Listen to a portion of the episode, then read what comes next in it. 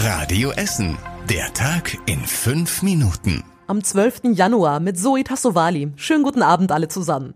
Nach der Silvesterrandale in Altenessen gibt es inzwischen tatsächlich die ersten Festnahmen. Die Polizei hat gestern und heute Morgen fünf Verdächtige festgenommen. Alle sind zwischen 17 und 20 Jahre alt, heißt es auf Radio Essen Nachfrage. Die von gestern durften inzwischen wieder gehen, die von heute sitzen noch auf der Polizeiwache. Daneben wurden auch sechs Wohnungen durchsucht. Dabei sollen die Beamten unter anderem Handys sichergestellt haben. Das kann die Polizei aber gerade noch nicht offiziell bestätigen. An Silvester hatten rund 30 junge Menschen in Altenessen unter anderem Mülleimer angezündet und eine Haltestelle vollkommen zerstört. Anderes Thema. Wir reden ja schon seit Tagen über die Corona-Impfung. Es gibt Kritik, weil das ja so lange dauert.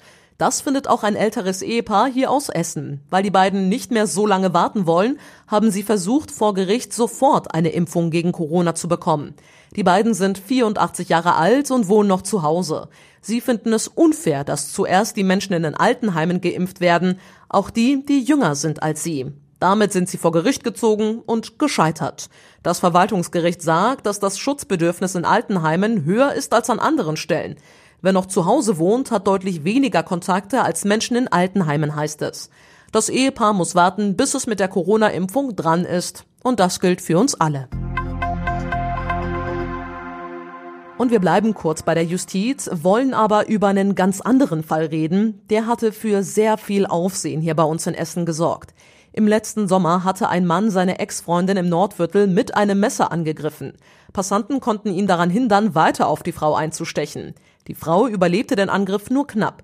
Der Mann wurde damals mit Hubschrauber, Drohne und Hunden gesucht, bevor er sich selbst bei der Polizei stellte. Heute ist vor dem Landgericht in Rüttenscheid der Prozess gegen den Mann gestartet und er hat auch gleich ein Teilgeständnis abgelegt, denn er hat zugegeben, im Juli seine Ex-Freundin verfolgt und auf offener Straße niedergestochen zu haben. Ob er sie dabei aber auch töten wollte, ist noch nicht geklärt. Das soll jetzt im Laufe des Prozesses geklärt werden. Und wo wir schon von Waffen reden, in Stele hat ein Dieb eine ganz kuriose Waffe in einen Drogeriemarkt eingesetzt, nämlich Husten.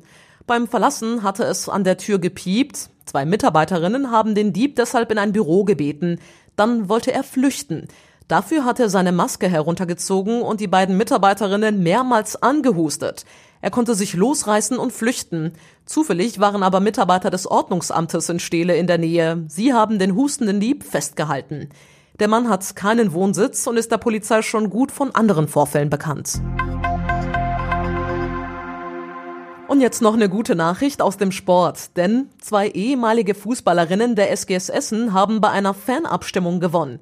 Lea Schüller hat das Tor des Jahres in der Nationalmannschaft geschossen. Das war im März, da war sie auch noch Spielerin bei der SGS Essen. Lena Oberdorf ist sogar zur Nationalspielerin des Jahres gewählt worden.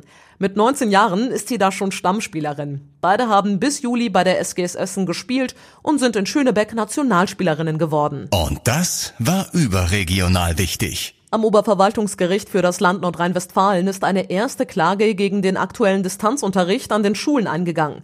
Eine Grundschülerin der vierten Klasse aus Köln will laut einer Gerichtssprecherin per Eilverfahren erreichen, dass die entsprechende Passage in der Corona-Betreuungsverordnung außer Vollzug gesetzt wird.